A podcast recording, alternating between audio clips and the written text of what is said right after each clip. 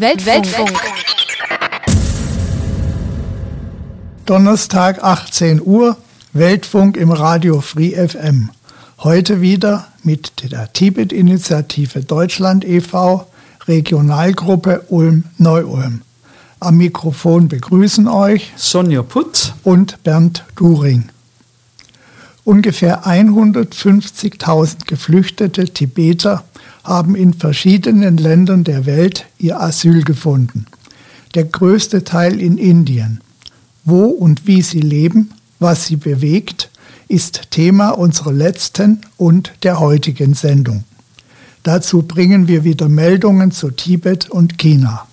Das letzte Mal hatten wir berichtet, welche Umstände im März 1959 zur Flucht des Dalai Lama nach Indien geführt hatten und dass Tausende von Tibetern gleich ihm ihre Heimat verließen.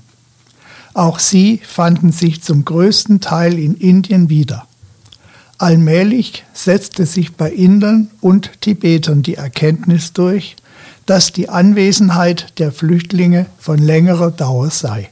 Indien ermunterte seine Tibeter zu politischer Betätigung und so entstanden in Dharamsala, dem indischen Wohnsitz des Dalai Lama, erste Strukturen einer tibetischen Exilverwaltung.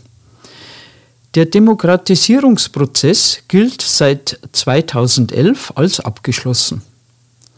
Die Gemeinschaft der Tibeter im Exil verfügt über ein System der demokratischen Gewaltenteilung, wie wir auch. Die offizielle Bezeichnung der exiltibetischen Regierung der Exekutive lautet heute Central Tibetan Administration, abgekürzt CTA.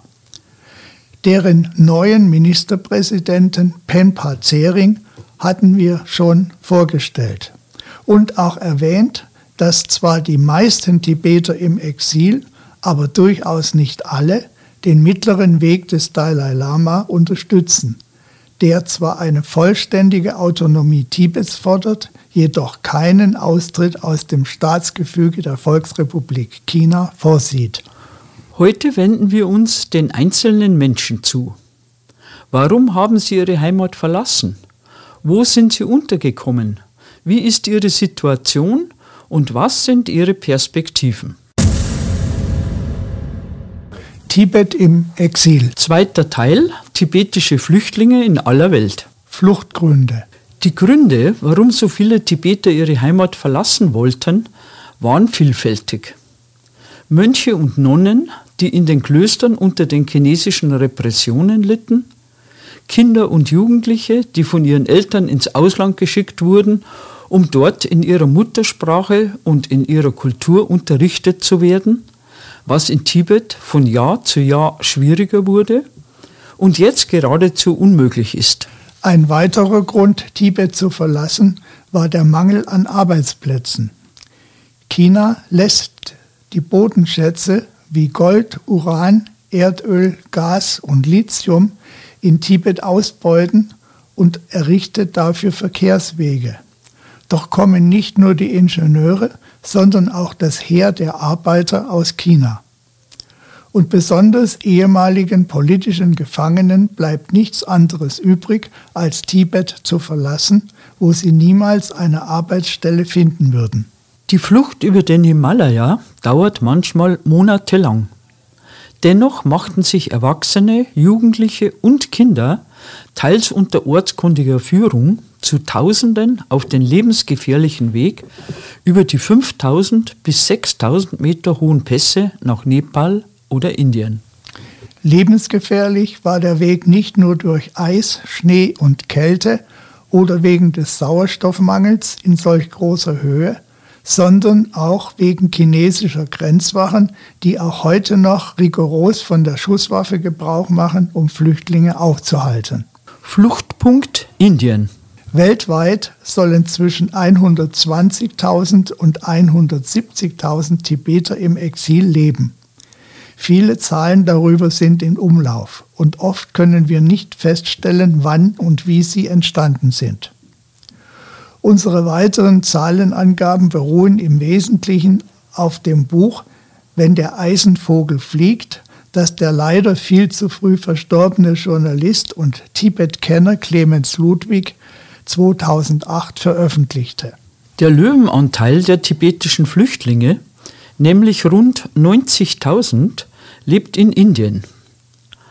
Abgesehen von einer kleineren Siedlung bei Delhi durften die tibetischen Flüchtlinge sich in drei Bereichen des Landes ansiedeln. Dort haben sie recht unterschiedliche Lebensformen entwickelt. Als Nervenzentrum der Exilanten gilt natürlich das relativ kleine Dharamsala. Es ist sowohl der Sitz ihres geistigen Oberhauptes, des Dalai Lama, beherbergt aber auch die tibetische Exilregierung und im neu gegründeten Nechung-Kloster das Staatsorakel. Rund ein Fünftel der in Indien lebenden Tibeter, also etwa 18.000, finden sich in und um Dharamsala. In unserer letzten Sendung hatten wir den Ort ausführlicher vorgestellt. Ein weiterer Teil der Tibeter hat sich in Enklaven in Südindien niedergelassen. Dort erfuhren auch die drei großen Klosterinstitutionen Ganden, Sera und Drepung eine Neugründung. Hier, wie auch in den anderen zugewiesenen Gebieten, stehen den tibetischen Kindern und Jugendlichen tibetische Schulen zur Verfügung, wo sie sowohl in ihrer Sprache als auch in ihrer Religion und Kultur unterrichtet werden. Die indische Regierung hat den Flüchtlingen Land zur Bearbeitung überlassen, damit sie sich eine Existenz aufbauen konnten. Das war auch in der Region Ladakh in Nordindien der Fall, dem dritten zugewiesenen Siedlungsgebiet. Ladakh entspricht nicht nur landschaftlich viel mehr der alten Heimat Tibet, sondern ist auch traditionell von der tibetischen Kultur geprägt. Die Flüchtlinge leben dort einerseits von der Landwirtschaft, andererseits von den Produkten des tibetischen Kunsthandwerks, vor allem von der Herstellung der berühmten tibetischen Teppiche, die überwiegend in den Export gehen. Sehr viele Tibeter und Tibeterinnen trifft man auch im Straßenbau. Und das auch außerhalb der Himalaya-Region. Wichtig war den Tibetern nicht nur der Erhalt ihrer Kultur, sondern sie folgten auch den Visionen des Dalai Lama, dass die Jugend Unterricht in modernen Wissenschaften und Technik erhalten sollte. Selbst in den buddhistischen Klöstern haben neben der üblichen Ausbildung in Philosophie, Dialektik, Psychologie und Sprachen nun Unterricht in Biologie, Physik und Chemie Einzug gehalten. All die Bemühungen der Exil-Tibeter, vom Dalai Lama angefangen, mögen nach außen hin den Eindruck erwecken, als hätten sie in Indien tatsächlich eine Ersatzheimat gefunden.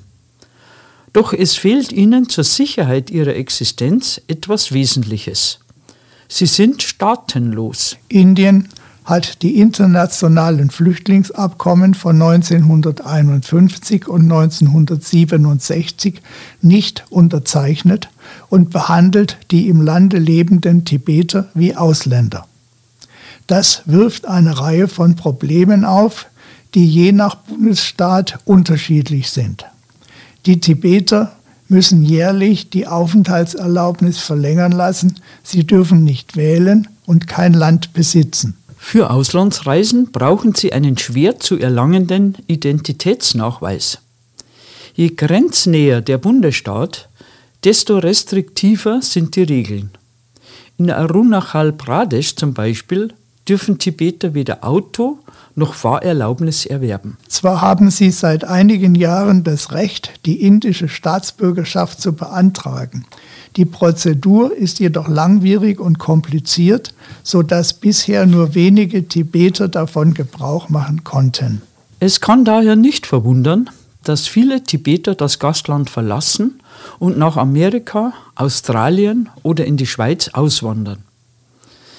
Im Jahr 2018 beantragten etwa 800 Tibeter Dokumente für einen längeren Auslandsaufenthalt das exiltibetische Außenministerium vermutet, dass etwa die Hälfte der Antragsteller nicht zurückkehrt.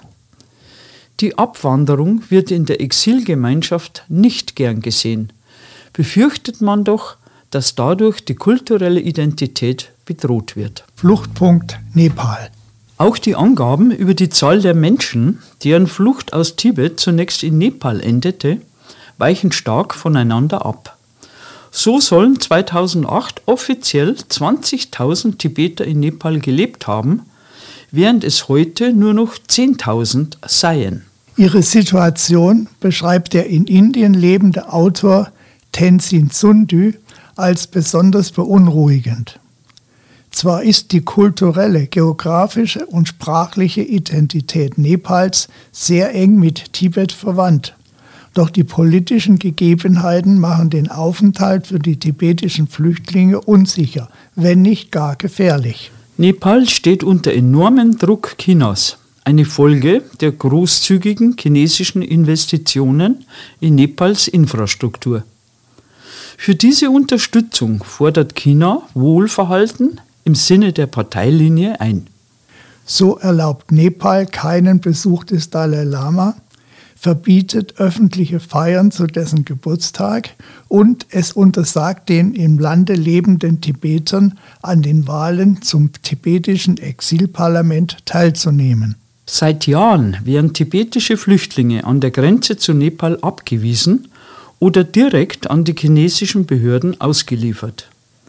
Vor Jahren geschah dies sogar aus dem Flüchtlingsempfangszentrum heraus, das in Nepals Hauptstadt Kathmandu unter dem Dach der UNHCR, des UN-Flüchtlingshilfswerks, betrieben wurde. Seit 2008 ist kaum einem tibetischen Flüchtling die Einreise nach Nepal gelungen.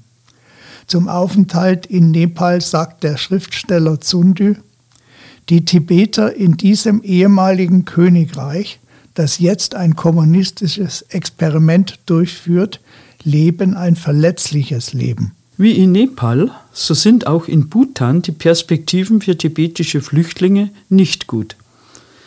2008 haben rund 1000 Tibeter dort gelebt. Das kleine, unbewaffnete Land wird von der benachbarten Großmacht China ständig mit Gebietsforderungen gequält. Bhutan muss sich darauf verlassen, dass die andere benachbarte Großmacht Indien im Bedarfsfall als Schutzmacht einspringt. Inzwischen unterlässt es alles, was China reizen könnte. Auch dorthin kann der Dalai Lama nicht reisen. Tibeter in der Schweiz. Je weiter die tibetischen Exilanten von Indien entfernt Aufnahme gefunden haben, desto schwieriger wird es für sie meint der Buchautor Clemens Ludwig. Das Verhältnis zwischen den neuen Anforderungen und der alten Tradition gestaltet sich immer als eine Gratwanderung. Und für die sei es oft schwer, eine Lösung zu finden. Nachdem die Missstände in den indischen Flüchtlingslagern in der Weltöffentlichkeit bekannt wurden, kam es zu verschiedenen Hilfsaktionen. Außerhalb Asiens war die Schweiz als erstes Land bereit, tibetische Flüchtlinge aufzunehmen. So wurden zwischen 1960 und 1964 188 Kinder ohne enge Familienbindung im Pestalozzi Kinderdorf in Pflegefamilien oder Hausgemeinschaften aufgenommen. 1963 bewilligte die Schweizer Bundesregierung nochmals ein Kontingent von 1000 Flüchtlingen, das bis 1984 ausgeschöpft war. Später Ankommende mussten bzw. müssen versuchen, über das reguläre Aufnahmeverfahren anerkannt zu werden. Für 2008 nennt Clemens Ludwig eine Zahl von rund 3500 Tibetern, die sich in der Schweiz aufhalten. Darunter Personen, deren Asylantrag abgelehnt wurde, die sogenannten Sans-Papiers. Zentrum der schweizerisch-tibetischen Gemeinschaft ist der in der Nähe von Zürich gelegene kleine Ort Rikon. Die Anwesenheit der Tibeter im Ort ist nicht zu übersehen. Immer wieder begegnet man Passanten, die ihrem Aussehen nach eigentlich im Himalaya beheimatet sein müssten. Gebetsfahnen flattern in Gärten und auf dem Pausenhof der Dorfschule. Für die ältere Generation spielen die Kultur und die Bräuche noch eine große Rolle, berichtet die Präsidentin der Gemeinschaft, Champa Zering, die erst 1998 in die Schweiz kam dort heiratete und inzwischen in einer Fabrik arbeitet. Um die tibetische Kultur und die Sprache zu retten, die im Würgegriff der chinesischen Genossen wenig Überlebenschancen hätte, wie Zering meint, finanziere die tibetische Gemeinschaft sieben Schulen in der Schweiz, publiziere eine Zeitung und organisiere traditionelle Feste. Eine Besonderheit ist das Tibet-Institut Rikon. Es ist das erste und noch immer das größte tibetisch-buddhistische Kloster außerhalb Asiens. Gegründet wurde es 1968 auf Initiative eines Schweizer Industriellen und mit Hilfe des Dalai Lama. Ziel war es, den Tibetern in der Diaspora Halt und Zuversicht zu geben. Die Mönche des Klosters haben sich neben der Pflege religiöser Rituale zur Aufgabe gemacht, Meditation und Tibetisch zu unterrichten. Darüber hinaus dient das Institut der Tibet-Forschung und beherbergt mit etwa 10.000 Titeln die größte Tibetika-Sammlung nach Dharamsala.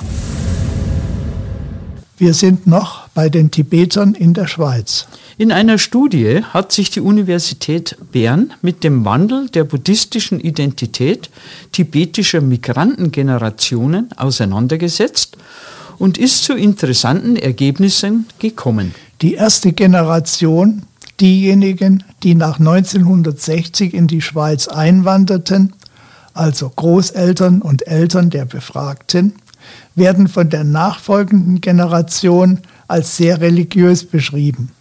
In deren Verwandtschaft gab es noch Mönche oder Nonnen. Diese Generation befolgte ganz selbstverständlich die herkömmlichen Riten wie die Altarpflege, das Drehen der Gebetsmühlen, Niederwerfungen, das Begehen von Feiertagen und das Hinzuziehen religiöser Experten bei Ritualen. Die jüngere Generation kritisiert nun, dass ihre Eltern oder Großeltern die buddhistischen Praktiken oft ohne ein vertieftes Verständnis für die Handlungen ausgeführt hätten und lehnt deshalb diese Praktiken für sich ab.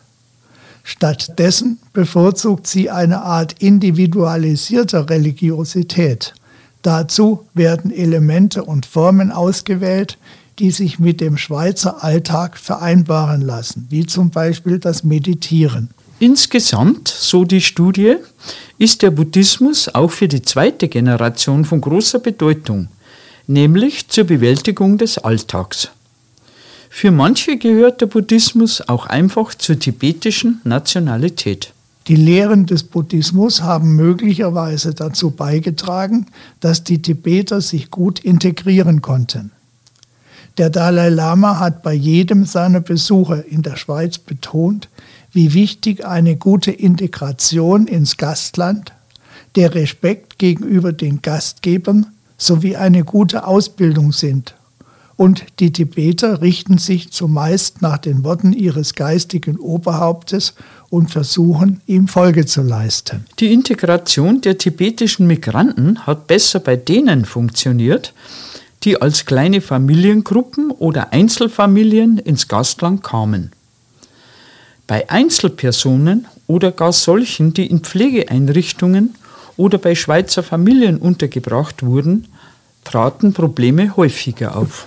Kinder, die in ihren tibetischen Familien lebten, hatten zwar im Allgemeinen weniger gute Bildungschancen und lernten weniger schnell Schweizerdeutsch, doch fanden sie ihren persönlichen Platz innerhalb der verschiedenen Welten leichter und konnten sich später auch besser ins Berufsleben integrieren. Ehemalige Pflegekinder und deren Nachkommen dagegen kamen sich oft als zwischen den Welten stehend vor. Sie fühlten sich einerseits in der schweizerischen Gesellschaft isoliert, andererseits werden sie von der Tibeter-Gemeinschaft oft nicht als vollwertige Tibeter angenommen. Selbst wenn sie bildungsmäßig meistens besser dastehen, fehlt vielen das klare Zugehörigkeitsempfinden. Das führte und führt zu psychischen Störungen. In Zusammenarbeit mit ihren Schweizer Mitbürgern setzen sich Tibeter für den Erhalt ihres kulturellen Erbes, ihrer Sprache und für die Freiheit ihrer Heimat ein. Dazu dient nicht nur das Tibetische Institut in Rikon, sondern auch eine Reihe von kulturellen Vereinigungen und politischen Verbänden. Zu erwähnen ist eine weitere Institution, die sicher nicht in der Schweiz ansässig wäre, wenn dort nicht so viele Tibeter lebten. Die Rede ist vom Tibet-Büro, Office of Tibet in Genf.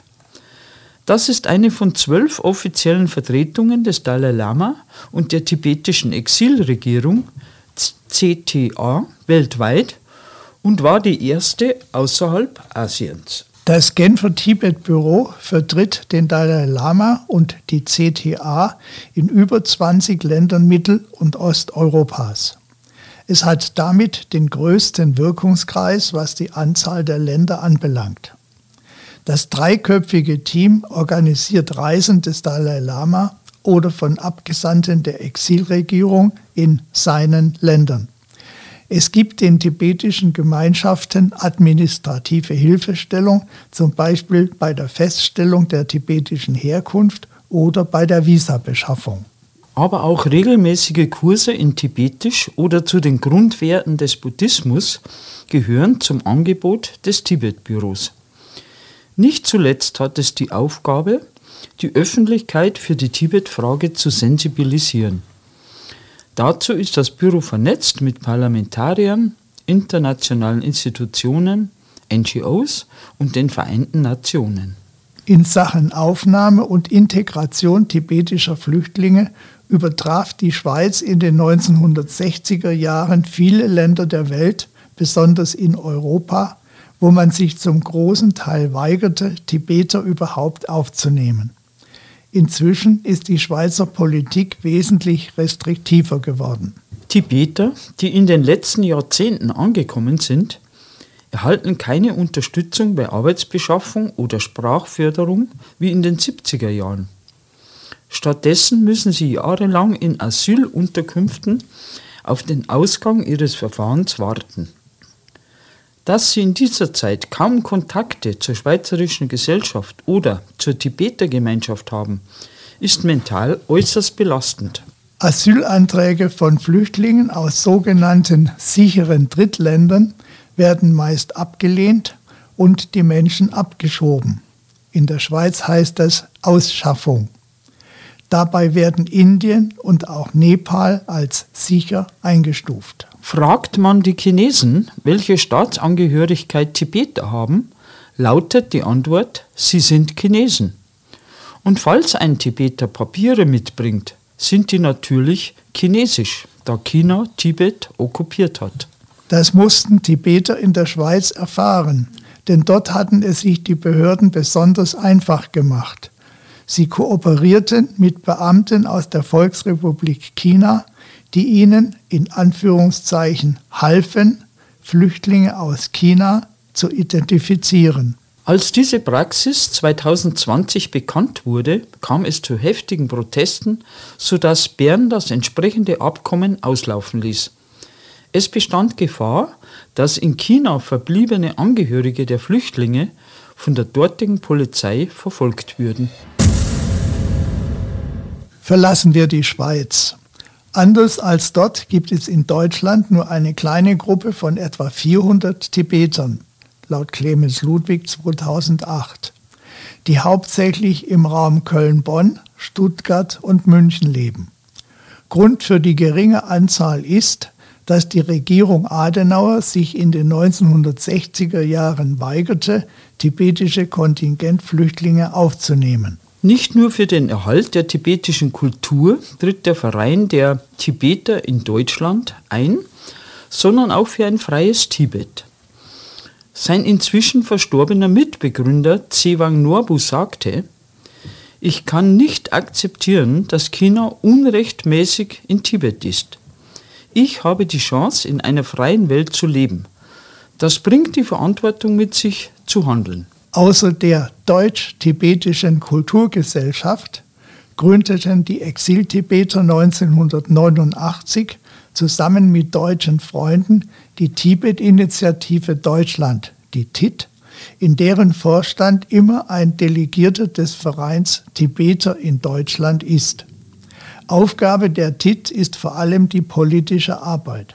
Sie bietet Informationen über die Lage in Tibet, führt Kampagnen für Völker- und Menschenrechte durch und versucht, Einfluss auf die deutsche China-Politik zu nehmen. Eine weitere Initiative in Deutschland, die sich vor allem im sozialen Bereich für Flüchtlinge engagiert, ist die in Hamburg ansässige Deutsche Tibet-Hilfe. Tibetische Kultur wird auch über das Tibetische Zentrum in Frankfurt weitergegeben. Unterweisungen, Meditationen und buddhistische oder tibetische Literatur gehören zum Angebot. Im Nachbarland Österreich schätzt die Tibetergemeinschaft Österreich die Zahl ihrer Landsleute auf 500 bis 600. Sie leben hauptsächlich in Wien, aber auch in Linz und im Bundesland Tirol. Mit Save Tibet gibt es dort ebenfalls einen Unterstützungsverein mit ähnlicher Zielsetzung wie unsere Tibet-Initiative. Über tibetische Flüchtlinge in den USA ist wenig Konkretes zu erfahren. Clemens Ludwig nannte 2008 eine Anzahl von etwa 10.000 Menschen. Zunächst konnten hauptsächlich unbegleitete Kinder und Jugendliche einreisen.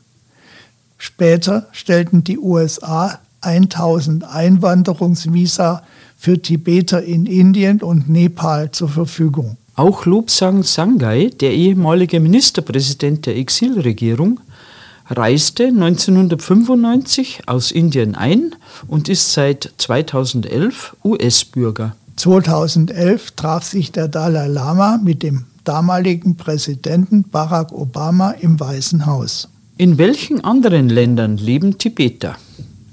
Im restlichen Europa, also außer Österreich, der Schweiz und Deutschland, waren es 2008 etwa 2000. In Kanada 3500, also etwa so viele wie in der räumlich kleinen Schweiz, und in Australien ungefähr 800 Menschen. Ein Bericht über die Situation tibetischer Flüchtlinge wäre unvollständig, wenn wir nicht den langen Arm Pekings thematisieren würden. Der soll nach dem Willen der chinesischen Machthaber auch in den letzten Winkel der Welt reichen, um Flüchtlinge und Abweichler zu strafen, zu disziplinieren, teilweise zurückzuholen oder zumindest zu ängstigen. China versucht auf verschiedenste Weise Auskünfte über Flüchtlinge zu bekommen. Damit kann massiver Druck auf die Angehörigen daheim ausgeübt werden. Einerseits, um sie daran zu hindern, selbst das Land zu verlassen, andererseits, um den Flüchtling zur Rückkehr zu bewegen. Dazu gehört auch das Anwerben von Spitzeln im Ausland, wie im Falle des 2017 in Schweden verhafteten Dorji Jansen. Der war 2002 über Nepal als Asylbewerber nach Schweden gekommen. Dort wurde er von einem Mitarbeiter der chinesischen Botschaft der sich als Journalist ausgab, angeworben. Jansens Aufgabe war, die tibetischen Gemeinschaften in Nordeuropa und Polen auszuspionieren sowie Namen und Fotos von Protestierenden anlässlich eines Staatsbesuchs von Xi Jinping in Prag zu übermitteln. Seine Telefonnummer fiel übrigens den schwedischen Behörden in die Hände, als sie einen anderen Spion Chinas festnahmen über die Stützpunkte der chinesischen Polizei in aller Welt, getarnt als Servicebüros für chinesische Staatsangehörige, hatten wir schon ausführlich berichtet. Wie die in Spanien ansässige NGO Safeguard Defenders im Oktober bekannt gegeben hat, waren es 54 Zentren in 21 Ländern auf fünf Kontinenten. Die muss man erst einmal wieder loswerden die Konsequenz für tibetische Flüchtlinge. Der tibetische Mönch Tenzin, er lebt unter anderem Namen in der Schweiz, hat seit seiner Ankunft vor Jahren keinen Kontakt zu seinen Verwandten in Tibet aufgenommen. Der schon erwähnte Exil-Tibeter Zewang Norbu hat mit seinem Freund in Tibet nur verschlüsselte Botschaften ausgetauscht, trotz der Gefahr von Missverständnissen. Die Furcht, vom chinesischen Geheimdienst abgehört zu werden, war einfach zu groß. Nachzutragen bleibt noch, dass die Exil-Tibeter einen freiwilligen Beitrag, den Chatrel, an die Exilregierung zahlen. Dafür erhalten sie das sogenannte Grüne Buch. Das ist faktisch der Ausweis der Exiltibeter, in dem sie auch ihre Rechte gegenüber der Exilregierung geltend machen können, also sich für Zulassungen, Stipendien oder eine Anstellung innerhalb der Exilgemeinschaft bewerben. Kommen wir zum Schluss. Inwieweit die in alle Welt verstreuten Tibeter ihre Kultur, ihren Glauben und ihre Traditionen in Ländern mit ganz anderen politischen, religiösen oder kulturellen Hintergründen bewahren und danach leben können, hängt sicherlich auch davon ab, ob ihnen der Spagat zwischen ihrer Kultur und den Anforderungen einer modernen Gesellschaft, vor allem in den westlichen Ländern, gelingen wird. Unsere tibetische Freundin Dolma jedenfalls verfolgt die Belehrungen des Dalai Lama über YouTube. Nun zu unserer Medienschau. Weltfunk. Das Jahr 2023 verspricht interessant zu werden, auch für uns Tibet-Aktivisten. Denn so langsam scheint die Welt aufzuwachen. Unter dem 9. November 2022 vermeldete Tibet.net, dass sich im mexikanischen Kongress eine parlamentarische Gruppe der Freunde Tibets gegründet hat. Auf der Eröffnungssitzung wurden Regularien abgearbeitet, dann verlas Chikmet Zering, Vertreter des Lateinamerika-Büros von Tibet, Grußworte aus Dharamsala. Sowohl der Präsident des tibetischen Exilparlaments Kenpo Sonam Tenpel als auch Ministerpräsident Penpa Zering hatten brieflich ihre Freude und ihren Dank für die moralische Unterstützung ausgedrückt. Der Abgeordnete Caro Cabrero, auf dessen Initiative der parlamentarische Tibet-Freundeskreis zurückgeht, stellte anschließend im Plenarsaal Chikmet Zering und andere mexikanische Tibet-Aktivisten seinen Abgeordneten Kollegen vor. Die chinesische Reaktion ließ nicht lange auf sich warten. Wie Tibet.net am 12. November 2022 berichtete, hat die chinesische Botschaft in Mexiko bereits einen Tag nach Gründung des Tibet-Freundeskreises eine Unterredung mit dem Präsidenten des mexikanischen Abgeordnetenhauses und die Hissung der chinesischen Flagge in diesem Hohen Haus gefordert. Wir schließen uns dem Fazit des mexikanischen Abgeordneten Caro Cabrero an. Aus meiner Sicht ist dies ein moralischer Sieg für das tibetische Volk und gegen die mörderische Politik namens Ein China. Thank you. Free Tibet. Weltfunk. Am 14. Dezember 2022 erfreute uns eine weitere Meldung von Tibet.net. In einer Sitzung des kanadischen Unterhauses stellte der Abgeordnete Garnet Chinis einen Antrag zur Selbstbestimmung für Tibet vor. Er forderte das Parlament auf, sich klar für die Zukunft Tibets und den mittleren Weg des Dalai Lama auszusprechen. Wir fordern einen Dialog zwischen den Vertretern des tibetischen Volkes und der Regierung der Volksrepublik China mit dem Ziel, Tibet eine echte Autonomie im Rahmen der chinesischen Verfassung zu ermöglichen. Der Antrag wurde einen Tag später einstimmig angenommen. Wir werden nicht ruhen, bis der Dialog zwischen China und Tibet wieder aufgenommen und mit der Schaffung einer echten Autonomie für Tibet abgeschlossen ist die den Tibetern Freiheit, Demokratie, Menschenrechte und Selbstbestimmung gewährt, sagte der Abgeordnete Gane Genius. Weltfunk. Früher hatten wir über die Massen-DNA-Sammlung in Tibet berichtet. Nun haben, wie Tibet.net am 19. Dezember 22 meldet, die amerikanischen Kommissare der Congressional Executive Commission on China einen Brief an Thermo Fisher, einen amerikanischen Lieferanten wissenschaftlicher Instrumente, geschickt. In dem Schreiben erkundigen sich die Kommissare nach dem Wissen bzw. der Beteiligung des Unternehmens an der Lieferung von DNA-Sequenzern an die Polizei in Tibet und schlagen dem Unternehmen vor, ein Verkaufsverbot an China zu erwägen. Bleiben wir noch bei den Meldungen von Tibet.net, diesmal vom 19. Dezember 2022. Schon die Überschrift sagt alles. Internationale Experten verurteilen die chinesische Regierung und chinesische medizinische Einrichtungen für den Verkauf von wichtigen menschlichen Organen, die inhaftierten Uiguren, Tibetern, Falun Gong-Anhängern, Christen und armen chinesischen Bürgern entnommen werden.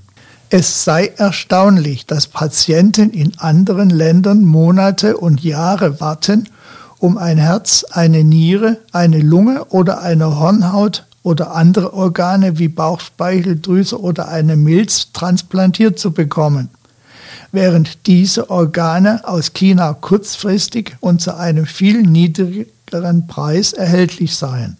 Zwei Fakten legen dem Verdacht nahe, dass bei dem Geschäft nicht alles mit rechten Dingen zugehen könnte. Die recht kurzfristigen Termine und das zunehmend häufige Verschwinden von Jugendlichen und Studenten. Die Experten fordern nun, dass die Regierungen der Welt und die Weltgesundheitsorganisation WHO die Organtransplantationsgeschäfte Chinas ernsthaft untersuchen und energische Abhilfemaßnahmen ergreifen. Damit ist unsere Sendezeit fast wieder um. Die Tibet-Initiative Deutschland e.V arbeitet für die Wahrung der Menschenrechte im besetzten Tibet und für das Selbstbestimmungsrecht der Tibeter. Einzelheiten unter www.tibet-initiative.de slash Kontakte und dann auf Regionalgruppen. Ihr erreicht die Tibet-Initiative aber auch über Twitter, Facebook oder Instagram. Unser nächster Sendetermin hier im Weltfunk ist am Donnerstag, 23. März 2023 um 18 Uhr. Die Vorlage für das Titelthema schrieb Irmgard Weihrauch, Bearbeitung für den Weltfunk Sonja Putz und Bernd During, die auch am Mikrofon waren. Die Musikauswahl besorgte wie immer Sonja Putz, Studiotechnik Lorena Müller. Wir verabschieden uns von euch Kommt gut und gesund durch den Fasching.